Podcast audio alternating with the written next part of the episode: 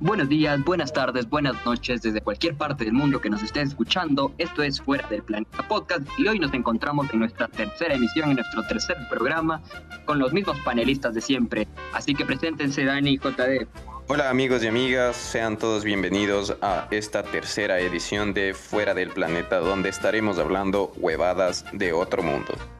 ¿Qué más con todos? Aquí Dani y bueno, aquí el mismo válido verga de siempre. El mismo válido de siempre. un nuevo episodio y cada día más asustado por, por, lo que va a pasar en el país. Exacto, cada día vez más asustado, pero les tengo unas buenas noticias y es que el programa de hoy llega gracias a Martic McFly Edibles, los mejores bocadillos divertidos para que nos acompañes a nosotros fuera del planeta.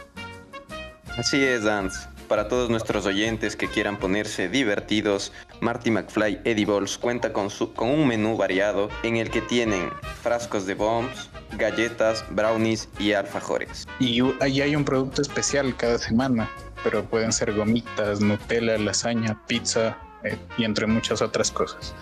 Entonces ahí síganles en sus redes. En Instagram están como arroba Marty McFly Edibles y ya salgan fuera del planeta como nosotros. como escucharon a, Dani y al JD, ya saben, los mejores comestibles para estar fuera del planeta. Y bueno, hoy tenemos un tema súper interesante, un tema que lo hemos debatido entre nosotros a veces, que hemos escuchado siempre discutir en, en todo lado, y es un tema controversial. No sé, Juan, si quieras darle a la gente de qué estaremos hablando el día de hoy, decirles a las personas que nos están escuchando qué vamos a topar el tema de hoy. Y bueno, el tema del podcast de hoy es la cultura del entretenimiento. Ya sea entretenimiento a través de televisión, radio, internet, redes sociales. Pero en sí en lo que nos enfocaremos el día de hoy es en la decadencia de la calidad de estos productos que nos ofrecen los medios de comunicación. Y sí, Juan, exactamente como tú dijiste, hoy vamos a hablar de esta cultura del entretenimiento. Yo les tenía una pregunta y más va al entretenimiento basura que le hemos visto los últimos años en tele, radio y actualmente en el internet. Y es que, ¿qué programa ustedes consideran un programa basura, que no tiene buena calidad y que sobre todo no aporta nada para la audiencia? No sé, Dani, ¿tú tienes algún programa? Ni así, especialmente en la televisión ecuatoriana. Hay, ¿Cuál? Faltarían dedos de la mano para, ¿Por qué? A ver, para señalarlos a todos, pero los principales, principales bueno, en general, como que la farándula es algo para nada, para nada que tiene que ver. O sea, que la farándula no, no, Ajá, o sea, más que nada, o sea, si le van a como que a meterse en la vida de una persona, aunque sea, métanse con cosas como que interesantes, no con huevadas como que, ah, terminó con el pelado y se metió con la compañera del programa. Y es como que ya, y a mí que chucha. Porque la gente y, que no y a mí que me importa. Esa es la pregunta que siempre nos ah. hacemos, ¿no? Y a mí que me importa que tal famoso se haya separado de tal famosa, que le haya traicionado. Si a veces ni conozco a los famosos que hay ahorita actualmente en el Ecuador. Exacto, es que son famosos por cosas que no deberían ser famosos. O sea, es porque les dieron un espacio en un programa, sí, pero de ahí que han hecho. Pero bueno. ¿Y tú, Juan, tienes algún programa, candidato o qué? Eh, sí, también estoy de acuerdo con lo que dijo Dani. En realidad, todos estos programas de farándula pienso que son una distorsión total de lo que es el periodismo.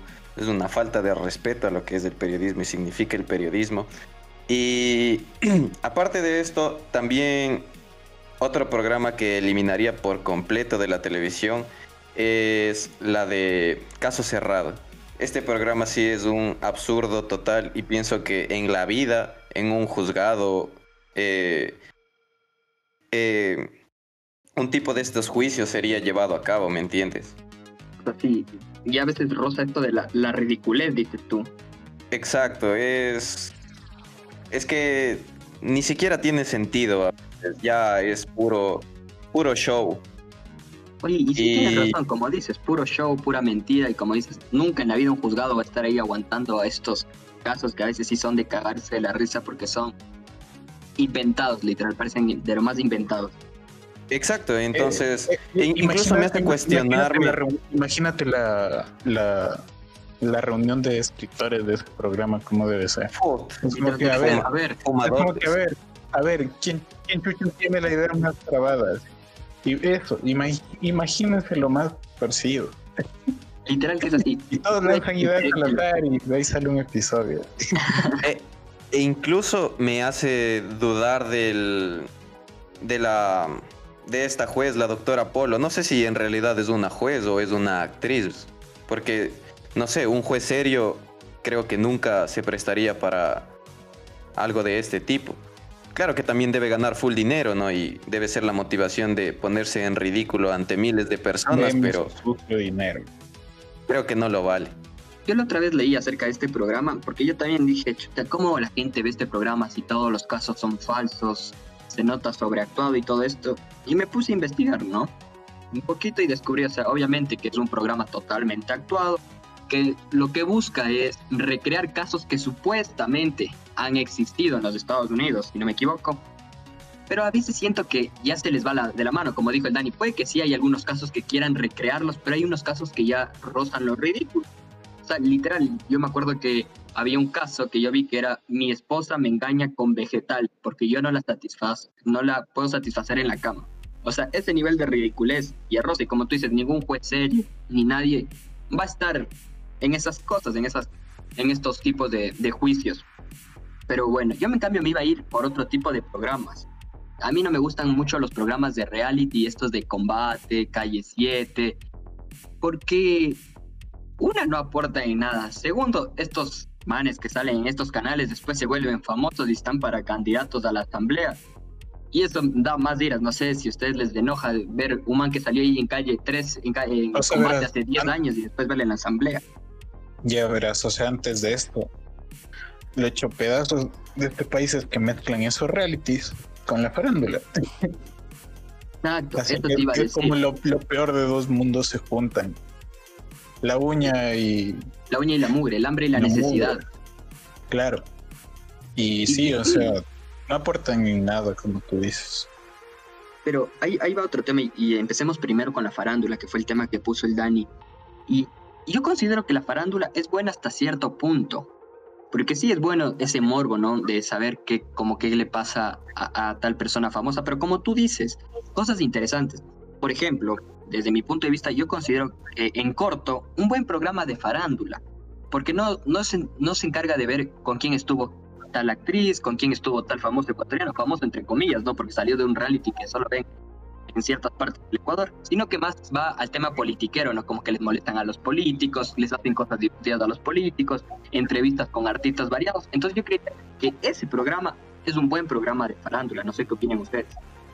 Claro, es que como te mencionaba antes de empezar igual, o sea, tratar la farándula de una forma distinta puede como que pegar mejor. O sea, no meterse como que a la vida tan personal, por así decirlo, sino como que algo como que joda entre panas, pero tampoco es tan hostil, porque, o sea, yo, yo, me, yo me he puesto a pensar y he dicho, chuchas a los manes, si hablan para veces que cómo se acercan al, a estos famosos, cacha. O sea, los manes van así como locos, así, teme todo. Y es como que les espían, o sea, no sé, es algo muy oscuro. Y también creo que abordan, abordan las entrevistas con preguntas full directas y full personales, que incluso algunos de estos personajes famosos que se prestan para, para este tipo de cosas se quedan un poco impactados e incluso he visto algunas veces que reaccionan mal y se rehusan a responder cualquier tipo de pregunta. Entonces creo que esto es un poco satirizar ya lo que viene siendo el periodismo y pues todo con el fin de, generar ese show, esa polémica.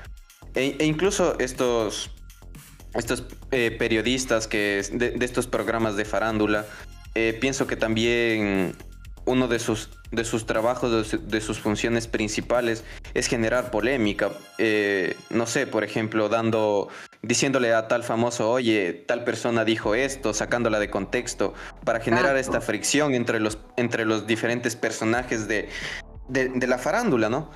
Y así poder vender más en su programa y así. Justo de lo que hablaste, Juan, yo tenía un ejemplo, verás, hace no mucho tiempo, que será unos meses, no es tanto aquí en la época de la pandemia, estaba haciendo zapping en la tele porque no tengo cable y estaba viendo que hay en la televisión nacional.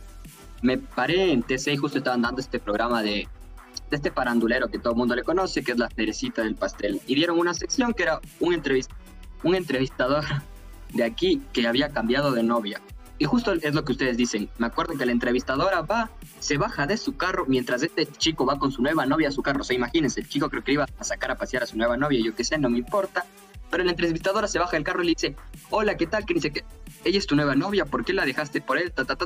El man les contesta, porque el man ya estaba acostumbrado a la farándula, pero esta chica no. Y los manes se acercan a la chica y le empiezan a preguntar, ¿qué te siente salir con, con este presentador? Eh, ¿Te importa el pasado de él? Eh, ¿Sabes quién es la novia anterior? Y después en el mismo segmento van y le entrevistan a la ex novia a preguntarle qué opina de su actual, de su ex novio y su actual novia. O sea, imagínense en el nivel de ridiculez y de cero importancia para el país, cero importancia para todo, de que se ponga a contar ese tipo de noticias y sobre todo porque le incomodaron, como te digo, el chico fresco porque ya estaba acostumbrado a la farándula, pero esta nueva novia se le veía demasiado incómoda porque no está acostumbrado a eso y como ustedes dicen, invade la privacidad y es molestoso. Exacto, incluso sentir esa incomodidad en las personas que están siendo entrevistadas y viendo por televisión, no sé, eso también te genera una incomodidad, una vergüenza ajena, ¿cacha? De rebajarse a, a tal punto con tal de conseguir más audiencia. Y, lo malo de esto es que nosotros podemos considerar que esto no es entretenido que es un entretenimiento basura, pero lastimosamente en nuestro país hay demasiada gente, demasiadas personas a las que les gusta esto y que de verdad las entretiene. Y el problema en sí es que cuando pasan cosas graves en sí en el país, la gente no voltea a ver para allá, sino que siguen entretenidas con eso, siguen en ese mundo de la farándula, de los famosos y las cosas que de verdad importan en las noticias, eh, no se les da la, la, atención que se les debería dar, ¿no?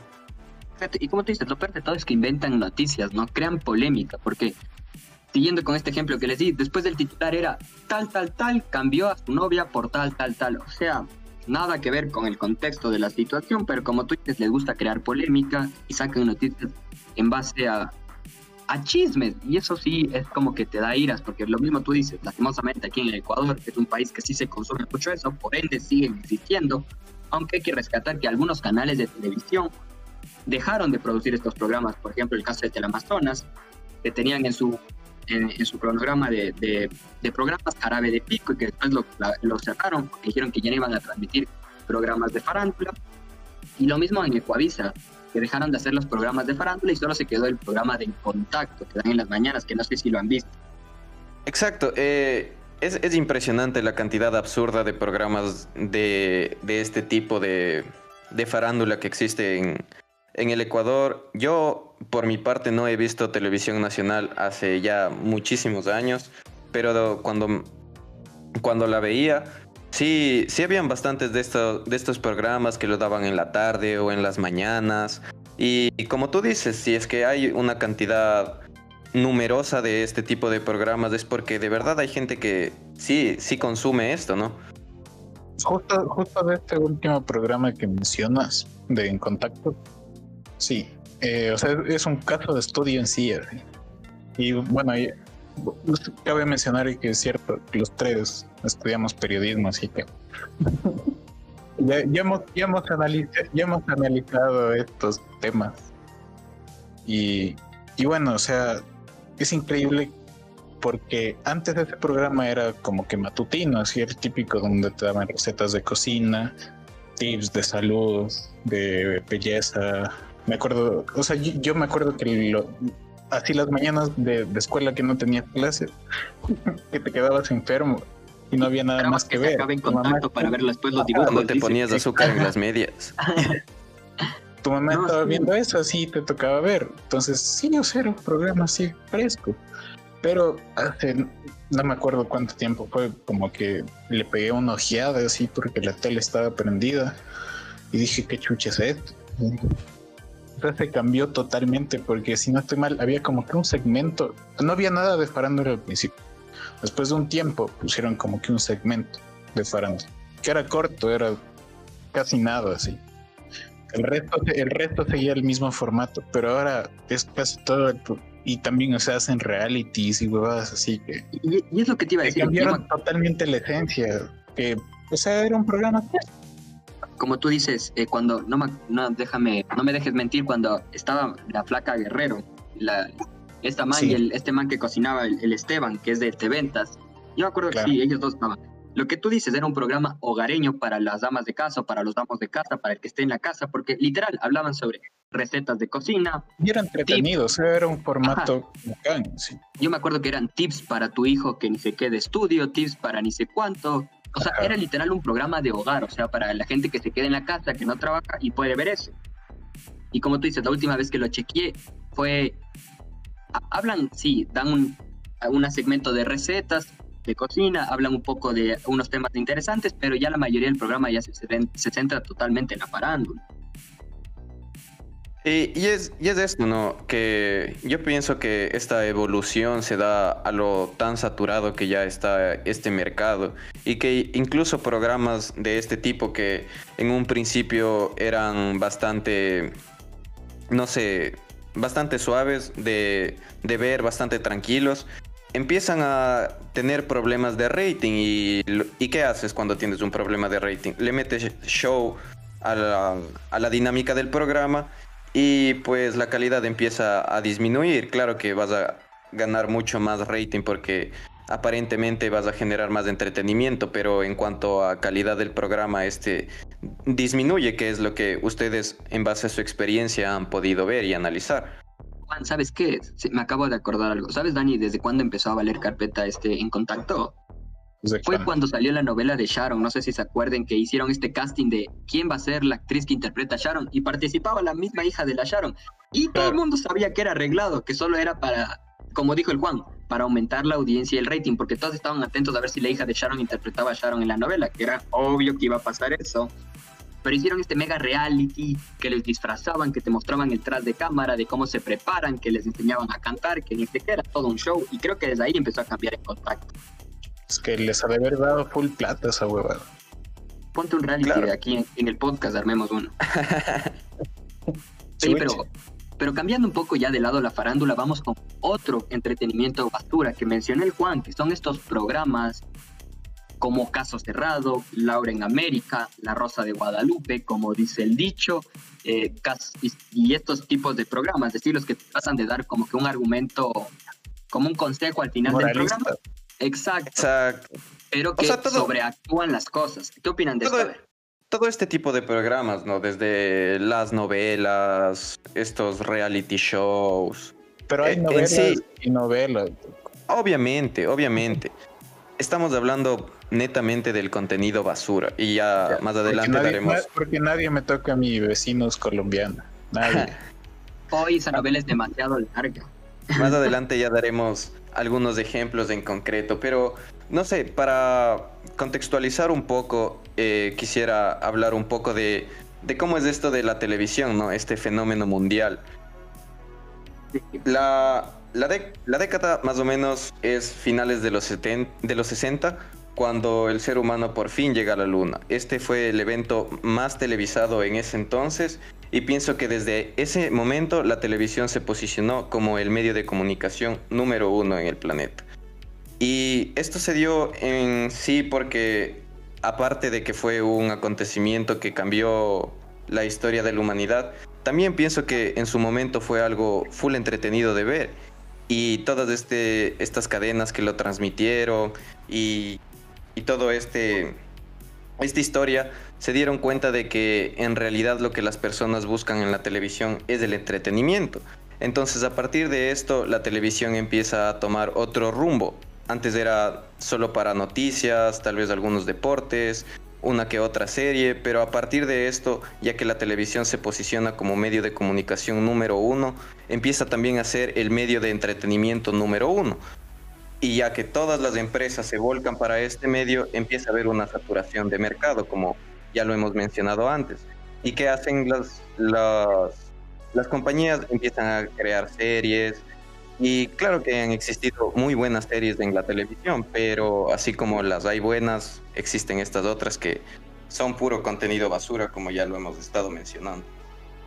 claro, es que, me gustó esto que A ver, habla, habla, Dani, habla, habla, habla esto que mencionas de, del fenómeno de la tele, o sea, es interesante ver a lo largo de la historia que relativamente casi todos los medios de comunicación han tenido ese, ese, por decirlo, el ascenso son los reyes y su decadencia.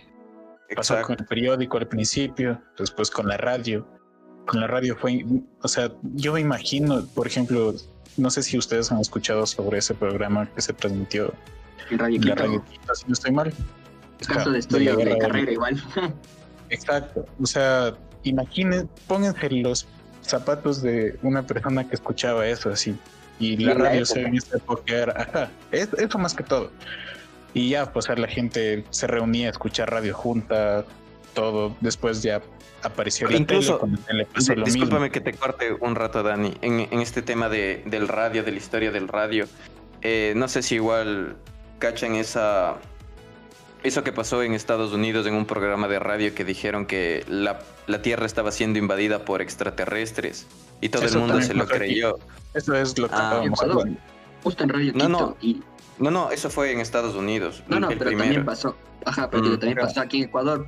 Creo que se basaron en, de hecho, en lo que pasó en Estados Unidos. Después de un tiempo fue como que le adaptaron acá y todo. Ajá, que era, estaban contando la novela de la guerra de los dos mundos, creo. Ajá, porque eso en su momento generó bastante pánico y luego tuvieron que salir a decir que era una broma de, Halloween y toda la nota, ¿no? Eso aquí me acuerdo que de ley Dani, cuando te enseñaron esto en la U, porque te cuentan que cuando Radio Quito hace esto, al día siguiente o ese mismo día a quemar la radio. Por, no, no, quemaron las instalaciones de Diario El Comercio. Eso, ¿ves? ¿Y, Radio Quito qué pasó? ¿No lo fueron a destruir también? Eh, no estoy seguro de eso, pero de lo de las instalaciones de Diario El Comercio sí.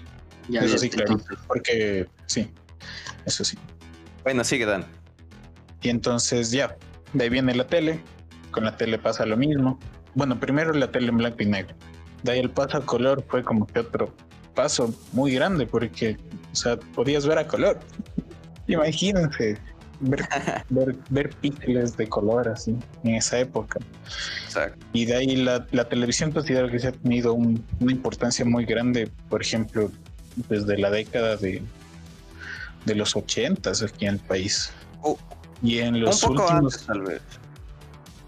Bueno, sí, pero como que totalmente mainstream, por así decirlo, yo cacho que los 80.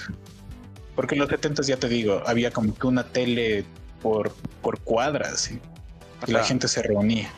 Bueno, Pero aún así, imagina este impacto de reunirte en otras casas a ver la tele.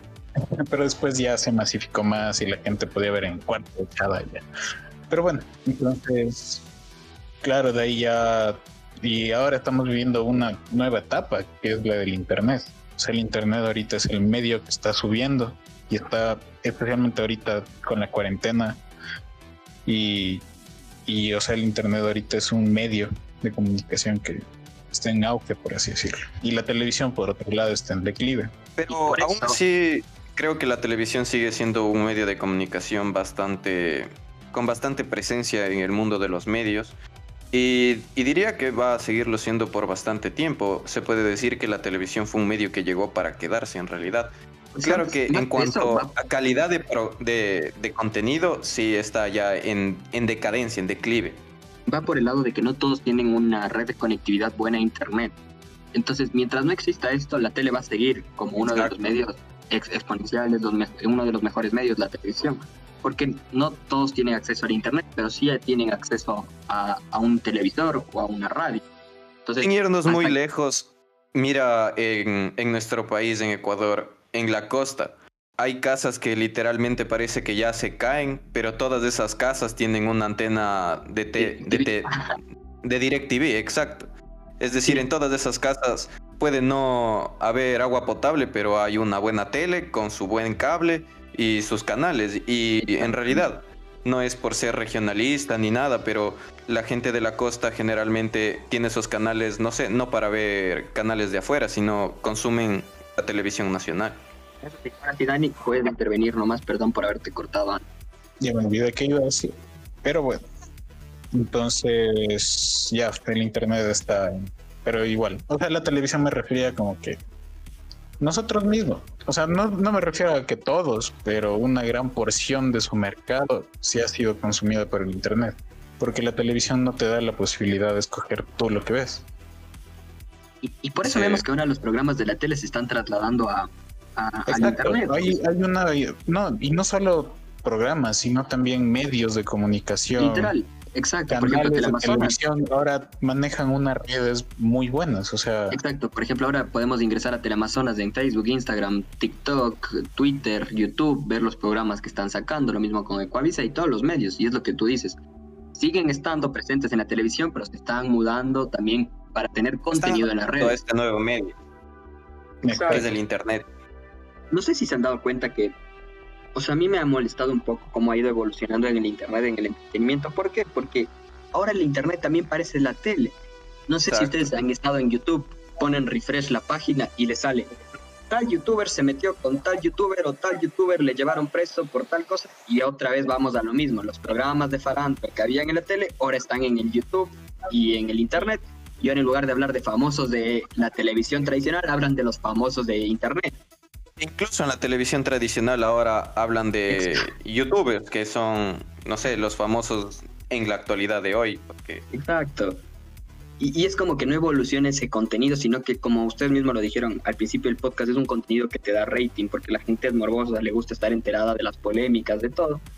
Y mientras existiendo eso, van cualquier plataforma nueva que salga, va a seguir existiendo este contenido. Pregunta. A ver, ya que mencionaron youtubers, ¿ustedes no sé, tal vez vivieron una de esas etapas en YouTube, donde, por ejemplo, una, una época era hacían solo videos de fidget spinners, de esos juguetitos. pero, era como que era asquerosa la cantidad de personas y de videos que sacaban. O sea, había personas que sacaban 20 videos en un puto día, como que moviéndose así por la ciudad, hablando huevadas, pero con full fidget spinner. O en la es, el, es adaptarse al tema que está de moda. También hubo esa época en la que estaba de moda hacer retos y eso del Ice Cube Challenge y todos esos retos.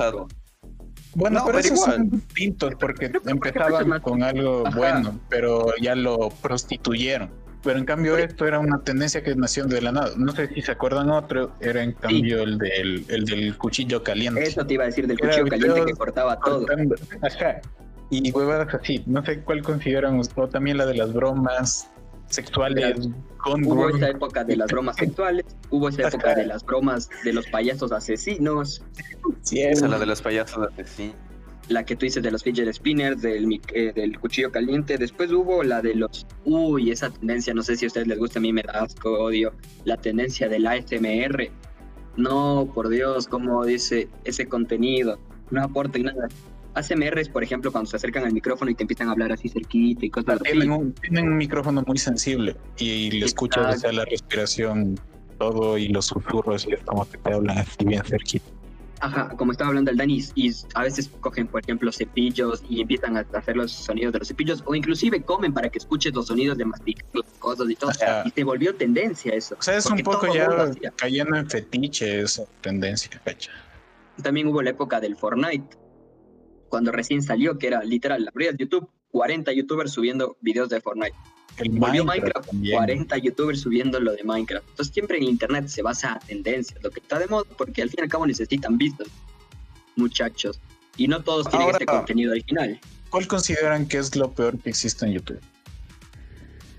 Uy, ¿han escuchado este youtuber uruguayo? Yao Caber. Oh, sí.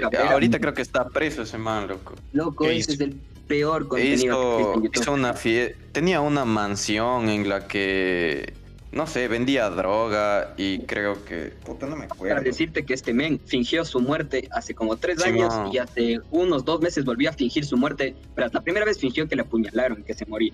Y esta vez fingió que le dispararon unos, unos sacrificarios, loco. Pero sí, un pues video súper, súper mal hecho y.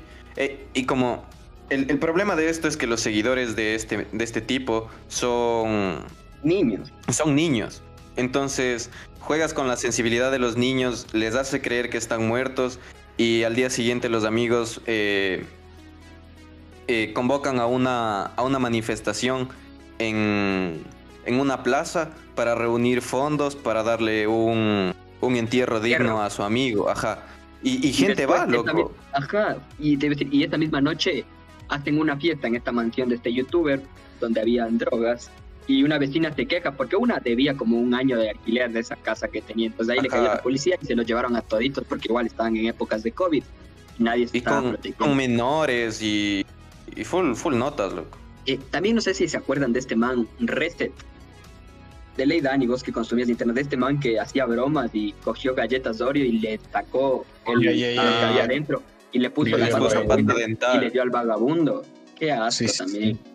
O sea, todo es por generar vistas, ¿no? Pero esto ya va un poco más allá y no sé, se les va se les va la cabeza, no tienen conciencia y en realidad lo que acaban es por generarse hate hacia ellos mismos porque no solo, no, no solo los consumidores son los que les empiezan ya a, tirar hate, sino que los mismos em, generadores de contenido de YouTube, de Instagram, también ya empiezan a darse cuenta del tipo de personas que son y ya les excluyen un poco de, los de, de este medio. Vistas por las analíticas, más que nada por el rating, es que se dedican a hacer este tipo de contenidos que no aportan en nada, pero como saben que van a tener vistas, saben que la gente va a estar hablando de ellos y al fin y al cabo en Internet se vive de vistas, vas a dedicarte a hacer ese contenido y por eso es que YouTube existe un excelente contenido, pero a la vez también este contenido basura y está repleto YouTube de un contenido basura. Para mí, eso uno de los contenidos más basura que existe en YouTube es todo eso. Esos videos, no sé, de Frozen o de Peppa Pig, que aparentemente son family friendly, pero no sé, tienen, tienen cosas, se ven full turbias, loco, se ve, no sé, full creepy. Esas miniaturas de, ajá, loco, no sé. De Spider-Man rescata a la princesa Frozen y termina mal. De ley, no sé, loco, parece un video a otra cosa. No, por ejemplo, ahorita buscando así en internet encontré una frase que me gustó, que dice, por ejemplo, la telebasura es la retransmisión en televisión de contenidos que tratan sobre las vergüenzas del género humano. Me gusta esto porque no, no es solo es aplicado para la, televisión, porque podría ser el contenido basura, es la retransmisión, sea en cualquier plataforma, televisión, radio, internet, de contenidos que traten de vergüenzas del género humano, justo lo que estamos hablando. Cualquier cosa que... No, di, di Juan.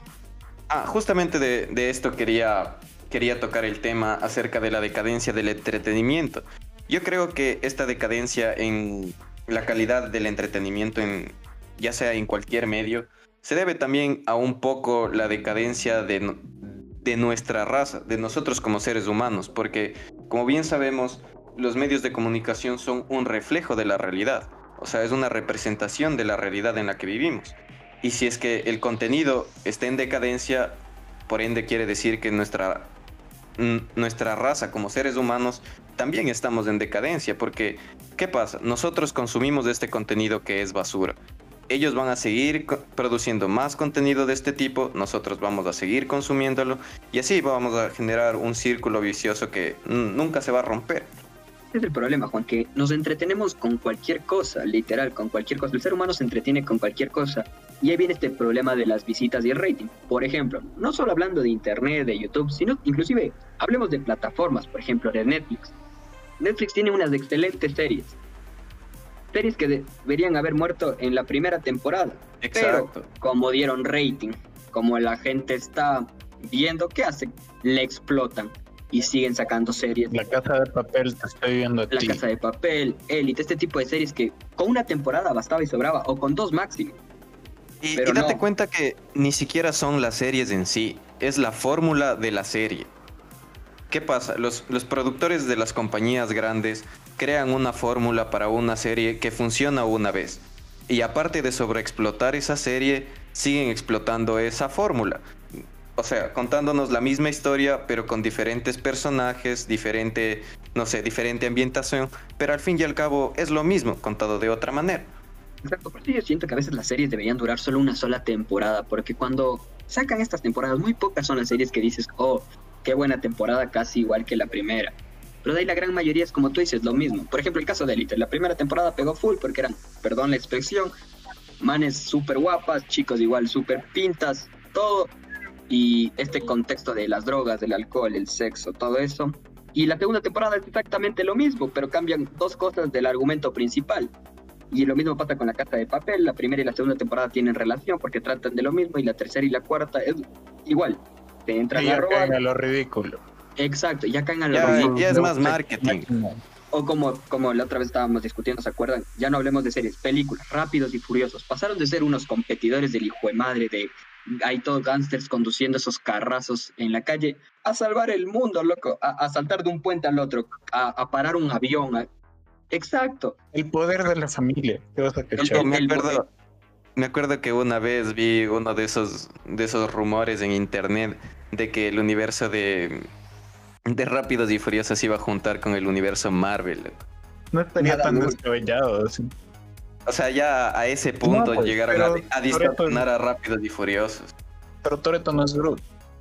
Cierto, pero solo la voz. Son diferentes universos. no, pero te digo exacto, mira, pasa en todo, en las películas, en series, en, en YouTube, en radio, en, el, inclusive en los diarios es este afán de ya, como tú dijiste, cuando la gente se entretiene con cualquier cosa y repites la fórmula. Le pones, eh, le agregas el número 2 al lado de segunda temporada y vuelves a repetir la fórmula. O le agregas un número de más, tercera parte de tal película y repites lo misma fórmula la gente va a seguir consumiendo. Y no cambiamos esa cultura nuestra de que nos entretiene. Verás, yo estaba investigando un poco acerca de esto, de lo que pasaba, ¿no? Y lo que pasa es que, digamos, sacan un, muy buen programa de televisión o una muy buena serie o una buena película, sí, buena, buena, top. O a su vez sacan una mala película pésima e incluso hay tan hay algunas malas películas que se vuelven películas de culto, ¿no? Pero ¿qué hacen con estas películas? Las empiezan a no sé si a bajar la calidad o a aplanar el, el entretenimiento, porque sabemos muy bien que en gustos se rompen géneros y no todos tenemos los mismos gustos, ¿no? Entonces, estas, estas series o películas que son top empiezan a tener secuelas o más temporadas y la calidad va bajando. Entonces las productoras ¿qué hacen? Empiezan a bajar el contenido para que estas series se vuelvan mucho más accesibles a todos los públicos. Es decir, empiezan a aplanar el entretenimiento. A tal punto, y a las series que son malas y películas malas, le sacan secuelas que empiezan a mejorar un poco, son más digeribles. Entonces se empieza a aplanar un entretenimiento y a generar un, tipo de gusto para todos. Un caso que lo que justo mencionas ahora es el de los Simpsons, el triste caso de los Simpsons. El triste caso de los Simpsons. hay, hay, un término que le escuché una vez, que era la flanderización de los Simpsons porque literalmente se volvió una, una caricatura de lo que era. O sea, yo considero personalmente que hasta la 14, temporada 15 máximo, y ya, o sea, hasta la 9 es como que perfecto. O sea, las primeras 8. Pero de ahí lo que le salva, o sea, en lo personal, es el doblaje. El doblaje de esa serie sí es del putas. O sea, el Humberto L. sí era un dios. Pero hasta cierto punto también, porque hubo una temporada, creo que desde la temporada en que sale en 4K, en que, en que la televisión del intro es diferente, ya es una plasma. Desde ahí para mí los Simpsons murieron. Y eso que ya, les estoy dando mucho tiempo. No, porque creo que... O sea, la temporada 16 es, o sea, de las clásicas, por así decirlo. Ahí están episodios. Si no estoy mal, por ahí es el de Brasil, cuando se van a Copacabana salen ahí. O sea, son episodios que por el doblaje, te digo, se han vuelto tan icónicos, pero de ahí en trama, comparándoles con el humor que tenía los Simpsons en, el principio de las temporadas. O sea, el humor. y son parodias. Yo cacho que, por ejemplo, también desde que empezaron a aparecer pues, gente famosa, que sí, son bacanos, así, por ejemplo, el de ah. el premio de NSYNC. Simón. Es, un cague, pero. eran pequeños cameos. Los Simpsons se burlaban de eso antes. Esa era la esencia de los Simpsons. Ahora los adoran a los famosos. Ustedes no sé si han visto eh, el de Michael Jackson. Ese claro, ese es uno de los buenos episodios, porque no es uno de los mejores episodios, porque Michael Jackson había firmado este contrato con los Simpsons o algo así, era que no podía salir su imagen y le crearon un personaje totalmente nuevo con la voz del. Y salió con un nombre distinto en los créditos. Exacto, inclusive en los créditos. Yo no sabía eso, me había enterado hace unos cuatro meses, creo. Tenían como que tres pilares y eran los tres escritorios, que eran Matt Groening, el Simons y el otro, no recuerdo el nombre ahorita, pero cada uno de ellos aportaba, ellos estuvieron en las ocho primeras temporadas y ellos aportaban como que cada uno, por ejemplo, Matt Groening aportaba la parodia eh, el chiste y todo eso. El otro, en cambio, aportaba con el lado humano, porque en los capítulos de Los Simpsons, o sea, los primeros especialmente, siempre era como que se tocaban temas como que te dejaban como que con ternura, sí. Por ejemplo, lo de la relación así media quejumbrosa del Barbie y la Lisa al principio se sentía real, ¿cachai? Después eran totalmente distintos, parecía que no se querían, todo eso. es como que lo que pasa con los Simpsons en, en, un principio es que la calidad fue, fue, fue una barra muy alta para superar dejaron la barra muy arriba los primeros creadores. Incluso yo, yo leí una vez que tardaban entre 12 a 14 horas en, encerrados en un estudio en hacer un capítulo. Y es, por, y, es, y es ahí donde se refleja la calidad del programa, porque son buenos chistes, con buenos remates, buena historia de trasfondo. Y, y, eso te da el producto que es, y por eso los Simpsons son lo que son ahora. Pero lamentablemente que cambió también el entretenimiento, esto de la generación de cristal, porque antes los Simpsons tenían un humor un poco más, más ácido, más negro. Como, dice el, eh, como dijo el Dani, eh, tocaban igual temas sociales más densos. Y conforme avanzó la sociedad, avanzaron los años, se fueron limitando a chistes más básicos, por así decirlo. A chistes, exacto, a chistes básicos, a, chistes, tendencias básicas. A, un mar clásico de, de, que, de que se cae y me río, o se hace daño y me río. Entonces, porque por ejemplo los personajes también cambiaron. Por ejemplo, el Homero de las primeras temporadas era un, un, padre así tonto, pero tenía corazón. Pero no tanto, no, no, era tan tonto. Claro, era, no era tan tonto, pero tenía corazón. Eso es lo que más pasa. O sea, el Homero era como que, no sé, le sentías como una persona real. Pero de ahí después era como que era tan estúpido que tú decías. Ah, ya, muy imbécil. Eh, una persona así no puede existir. Y por otro lado, y por otro lado, Lisa también era una, persona era una niña inteligente. La huevada tenía sus episodios ahí de, de como que niña un poco más madura y todo. Pero ya en las siguientes temporadas, y ahora Lisa es un personaje odioso. activista, odioso, que intenta imponer sus ideas. Es como que Ned Flanders, igual por otro lado, antes era como que, ah, el vecino religioso pero no era tan religioso. Ahora ese man es, o sea, un moralista más no poder. Ah, Barney, ya no, Barney, ya no, es un borracho. Es un rehabilitado como vos. el Moe también ya no es el Moe. El Moe de las primeras era un maldito psicópata que se emputaba. Y es el problema de, la constancia, loco, de que quieren seguir activos. Eh, quieren seguir produciendo contenido porque les da plata. Quieren mantenerse relevantes, pero no, lo lograron como por ejemplo South Park.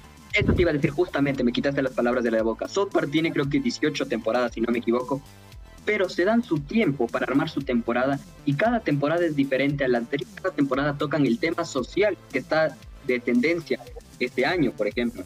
Se mantiene totalmente relevante.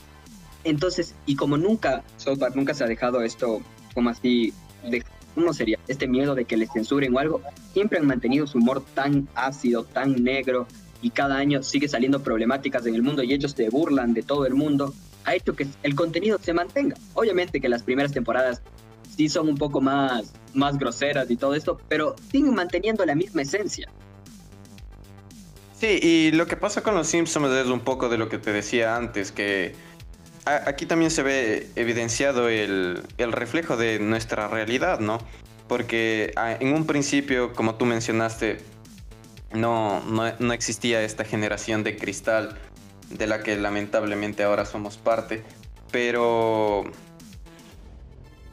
cada vez la gente va aguantando menos y para no perder audiencia los programas se adaptan a eso, cuando debería ser que la gente se adapta a los programas y cada uno ve lo que le gusta y si no le gusta pues no lo ve. Pero no, ahora es al revés sino que el programa se va adaptando a la audiencia y creo que por esa misma razón es que los programas bajan el nivel porque no te puedes adaptar a todas las, las audiencias que tengas porque es imposible. ¿Y qué haces? Das un, un, un estándar plano en el que, no sé, no da risa, puede parecer chistoso, pero en realidad no lo es y es un humor simple. Sí, Juan, Tienes toda la razón ahí lo que elegiste y para ya irnos al pequeño descanso, vamos a irnos un pequeño descanso y después de esto volvemos con dejamos una dinámica en Instagram para las personas que comenten cuál era su programa o contenido basura entonces, después de este mini receso, les estaré diciendo qué dijo la gente que consideran los peores programas o aquellos programas que no les gustan. Así que dentro de poco volvemos con Fuera del Planeta Podcast facha no le encuaja, faja el fajo que se cacha, su requisa me la mancha, mismo cucho, mismos mantras, tantas mentiras que nos cantan, no me pinten la realidad como si fuera un cuento de hadas y nos dan bala.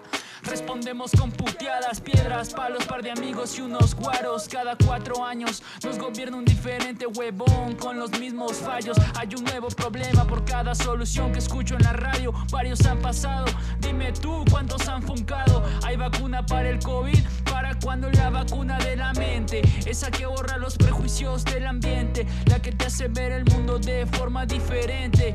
Relajado, relajoso o indiferente. No te gustan las mentiras, pero vos mismo te mientes. Si fracasas en la vida, no culpes a parientes. Eso te pasó por montarla de socio dependiente. Por andar pendiente de cómo vive la otra gente. Embálate, levántate conmigo. Luchemos todos juntos en contra del enemigo. Recuerda que los verdaderos ladrones siempre, siempre, siempre andan bien vestidos. Embálate, levántate conmigo. Luchemos todos juntos en contra del enemigo. Recuerda que los verdaderos ladrones siempre, siempre, siempre andan bien vestidos. Oh, oh, oh, oh. Siempre andan bien vestidos. Y no quedarme callado será mi castigo divino. que les, que les, que les den. Sí, sí. Levántate conmigo, luchemos todos juntos en contra del enemigo. Recuerda que los verdaderos ladrones siempre, siempre, siempre andan bien vestidos. Embálate, levántate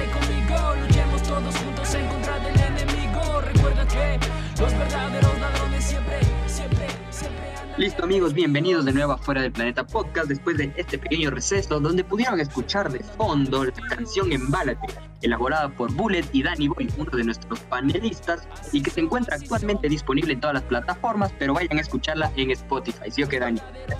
Pilas, colen ahí escuchando el temita y ya, se van a venir muchos más.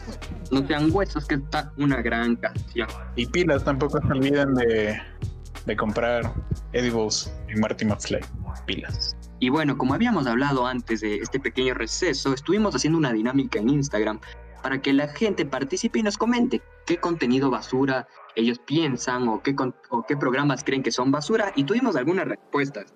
Algunas de ellas fueron, por ejemplo, René, nuestro invitado, o Garniboy, un amigo del colegio, que dice caso cerrado, que ya lo discutimos. Bullet pone la novela Tres Familias, por ahí también vemos que varios mencionaron Combate, Calle 7, programas de farándula y ese estilo. Y a nuestra amiga Malo Zúñiga que dijo La Mofle. Justamente de este contenido vamos a hablar. A ver, mucha. Lo que pasa con esto es que en un principio, cuando David Reynoso tenía su programa de vivos, obviamente en sus inicios, sí era bacán, no te voy a mentir, yo, yo veía eso y, y, y era entretenido, la verdad. Y si te dejaba algo, te, era una sátira de la, de la vida en Ecuador, un poco burlarse de, ciertos estereotipos que tenemos como, como cultura ecuatoriana. y malo bien, aprendías algo, te dejaba algo el programa. Lo que pasó con esto es que fue lo que justamente estábamos hablando con otros programas, ya lo, sobre, lo sobreexplotaron y empezaron a sacar y sacaron esta serie de La pareja feliz. Exactamente, Juan, como tú dices, antes de que salga la Mofle, la pareja feliz y esto, existía un programa de sketches que se llamaba Vivos, como le dijo JD, y que David Reynoso y María Flor Palomeque interpretaban diferentes personajes, desde políticos, actores, famosos, periodistas, y hacían reír, obviamente, eran temas muy picantes, por así decirlo, un humor un poco ácido, y que con el tiempo, obviamente, por esta generación de cristal fueron cambiando y se equivocaron y decidieron sobreexplotar estos programas, dejando de ser sketches a convertirse en novelas o series, como fue el caso de La Mofle y el Panzón, que no sirvió, que para mí fue una de las peores cosas que pudieron hacer, porque literal se cagaron en el sketch que era La Mofle y el Panzón, que era divertido, esos verlos cinco minutos, pero ya verlos una hora completa de programa ya era demasiado ah. aburrido y no aportaba nada. E, e, incluso algunas veces ya rozaban lo, lo vulgar y también sí, sí, sí podían ser un poco hirientes hacia ciertas, hacia ciertas partes de la, de la audiencia que podía ofenderse, porque, por ejemplo, aquí está muy mal representado el, el caso de, de los homosexuales, porque los satirizan tanto y lo hacen ver de, de una manera en la que definitivamente no lo son. Entonces sí podría herir sensibilidades de esta parte, ¿no? Igual con el tema de que la mujer ecuatoriana, por así decirlo, es como la mofle o el hombre ecuatoriano es como el panzón, cuando no es así, pero como era un sketch quedaba bien porque era sátira, pero ya tratarlo de hacer, como te digo, esta serie, esta novela, ya era como que decir que así es el prototipo de pareja ecuatoriana y tampoco es así. Entonces, como te dices, ya rozaban lo vulgar, lo no chistoso, Inclusive había momentos en los que te daba pena ajena. No sé si les ha pasado que ven un programa y tratan de taparse los ojos porque ya no pueden ver más, les da vergüenza, inclusive hasta ver. ¿O no les ha pasado nunca? Yo cuando veo las canciones del Danny Boy me da eso. Sí te creo. Pero sí. Calla.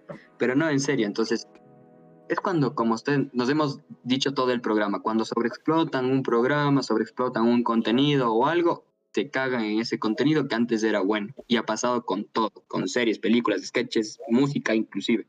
Llegó a tal punto en que llegaron a tener un circo, el circo de la pareja feliz. No irías. O sea, no. verga. ¿Qué te pasa? ¿Cómo va a ir si era personaje de ahí? Esa verga. Pero bueno, ¿qué les parece si después de ya haber hablado de muchas cosas basura y casos de decadencia, ¿por qué mejor no recomendamos algo bonito? ¿Qué les parece? ¿Quién, quién, quién lanza su primera recomendación? JD, a ver. Mi recomendación, o bueno, recordarles o hablarles de un programa que era tipo reality, pero más que nada sí te aportaba algo y en el que tú sí aprendías. No aprendías algo en concreto, pero pensabas lo que mucha gente piensa, sabías lo que mucha gente piensa, es de este programa de qué dice la gente. No sé, a mí me parecía bastante entretenido y si era interesante ver qué, qué es lo que piensan 100 personas.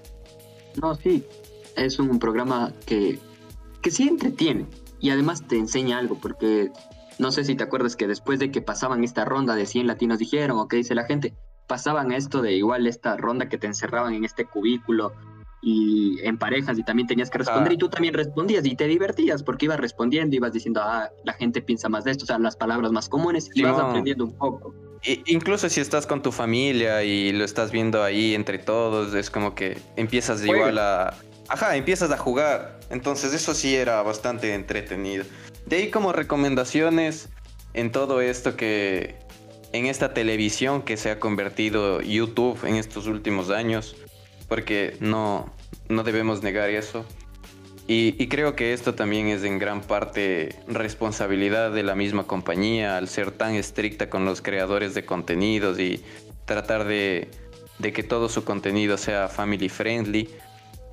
Lamentablemente han, han caído en este aplanamiento cultural del que hablábamos antes. Pero de entre todo esto, surgió hace no mucho un, streamer que, bueno, no, no es de YouTube eh, prácticamente, sube algunos, algunos cortos en YouTube, es más de Twitch y es Ibai, Ibai Llanos. Este es el eh, nombrado el mejor streamer del mundo en el 2020 y que para mí lo es en realidad. Mm, no sé, yo les recomiendo bastantísimo su canal, que lo sigan en Twitch, en YouTube porque es una persona que, no sé, con, la que te encariñas y te sientes identificado en, en dos segundos. Tú le ves un minuto y ya te cae bien. Y es porque su forma de ser y de crear contenido es bastante, bastante interesante, bastante entretenida. Y en sí es que este man cae full bien. Y por eso es que recomiendo tanto su contenido. Y creo que Ibai también tiene esto de que rompió un estigma de la televisión, porque ahora, ahora la televisión va a él. Ajá. Eh, no sé si un dato curioso del Ibai. Es, eso de los streamers, igual algún rato puede ser como que un tema, porque en esta pandemia Twitch tuvo un impacto un crecimiento exponencial. O sea, antes ya estaba creciendo, pero en la pandemia ya la gente se enloqueció y necesitaba contenido. Y Twitch estaba ahí para ofrecerlo. Se volvió un poco más mainstream. Pero es buena, porque la gente creció y la plataforma creció. y bueno. además que en Twitch se puede encontrar contenido muy variado y sobre todo bueno, desde ahí también existe conversar con alguna persona. Y eso podemos hablar en, en ese hipotético programa, pero sí, da para mucho ese tema. Listo. Entonces Juan nos recomienda, bueno, nos dijo que le gustaba como dice, el, qué dice la gente e Ibai. Ahora tú, Dani, ¿qué programa nos recomendarías? Yo más que programa, hay un youtuber que, que me gusta bastante, que se llama Lethal Crisis. Es un español. Muy bueno. o sea, no me gusta la comparación, pero mucha gente le conoce a Luisito Comunica. Y, o sea, la forma más fácil de explicar el contenido que hace Lethal Crisis es un Luisito Comunica, pero con temáticas mucho más interesantes, considero yo. Y mucho más. con temáticas fuertes, relevantes e interesantes. Fuertes, relevantes, interesantes. Ajá. O sea, Luisito Comunica es como que. ¿Cuál es? O, comiendo con 5 dólares en tal ciudad. Espera, Luisito, Comunica es como el lado amigable. Ajá, es más tranquilo. En cambio, el otro es como que pero se más huevadas. Sí, pero también creo que Luisito Comunica cayó en esto de, de, adaptarse más a su, a su público, porque en un principio eh, creaba contenido bastante bueno y bastante interesante, pero con el tiempo ha ido bajando considerablemente la calidad del contenido y, de los videos que sube. Y él también ha cambiado así en lo personal, porque él ha sí. mucho más... más humilde, no sé. hasta más chistoso. Ajá, más tranquilo. Ahora es como que muy forzado lo que quiere hacer family friendly todo. Eh, Antes mandaba una de ser así, se chumaba. Dejó de, dejó de ser Luisito Comunica y se convirtió en, en el personaje. Exacto.